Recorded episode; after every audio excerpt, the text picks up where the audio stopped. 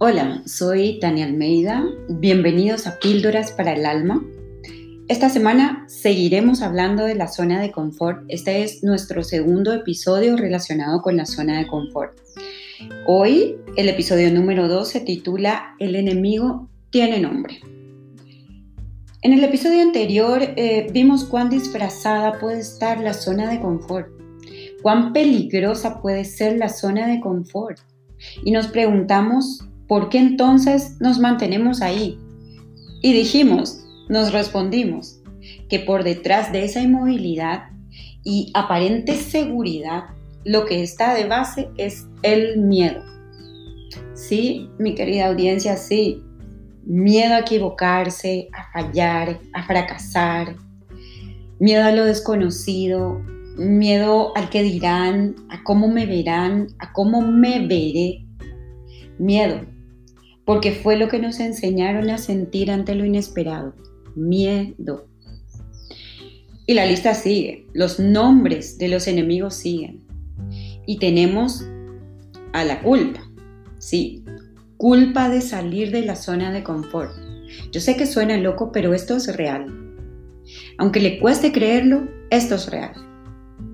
¿Y saben por qué? Porque la culpa se aprende se aprende a sentir culpa. Y además está bien visto. También podemos encontrar en la inseguridad. Eh, sería el no confiar en uno mismo, sería pensar que se necesita alguien más, algo más, siempre algo más, siempre algo allá afuera. Para salir de la zona de confort hay que soltar creencias y no solo eso, sino crear nuevos hábitos. Por ejemplo, dar el primer paso que te sacará de donde estás. Suelta las creencias y empieza a caminar. Suelta el juicio de si el primer paso lo diste bien, en la dirección correcta, eh, si debería haber sido hacia el norte y no hacia el sur, más amplio o corto. Solo da el primer paso. Además, Cualquiera sea la dirección del primer paso, será la indicada, te lo aseguro. ¿Por qué?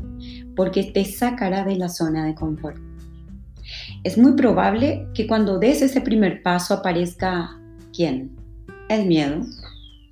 Pero sabes qué? Está perfecto. Puedes caminar con el miedo. Deja que te acompañe por unos kilómetros.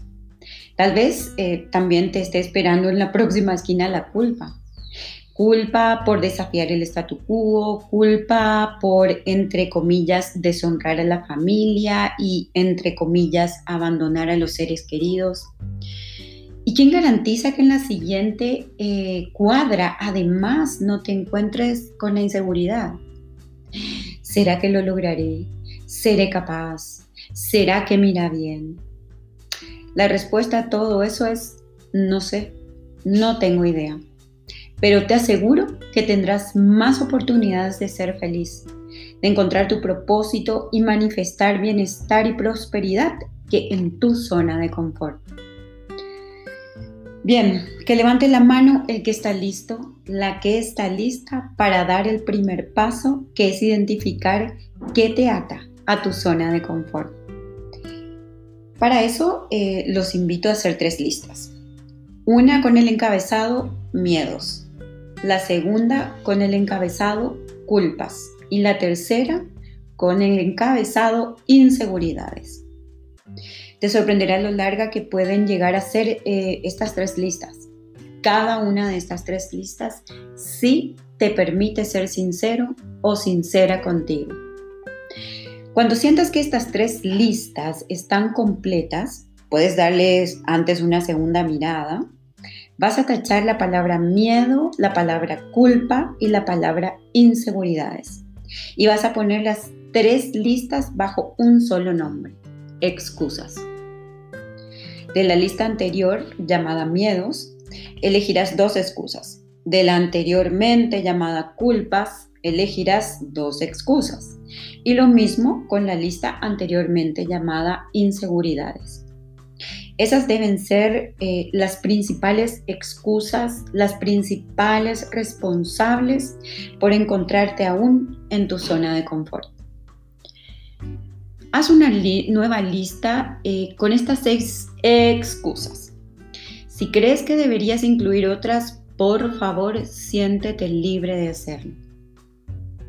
Y finalmente, dales un giro a estas creencias y escribe al lado de cada una qué podrías lograr en tu vida si la cambiaras. Por ejemplo, eh, si cambiara el miedo a exponerme. Escribe al lado qué lograrías. Lograría llegar a mi propósito, lograría crear mi propio podcast.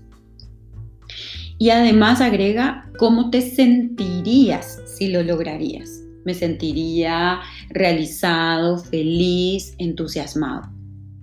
Si te gustó, si este episodio resonó contigo, comparte con tus amigos y no te pierdas el siguiente, el viernes, en el que pondré ejemplos eh, de qué hacer en el día a día para salir de la zona de confort.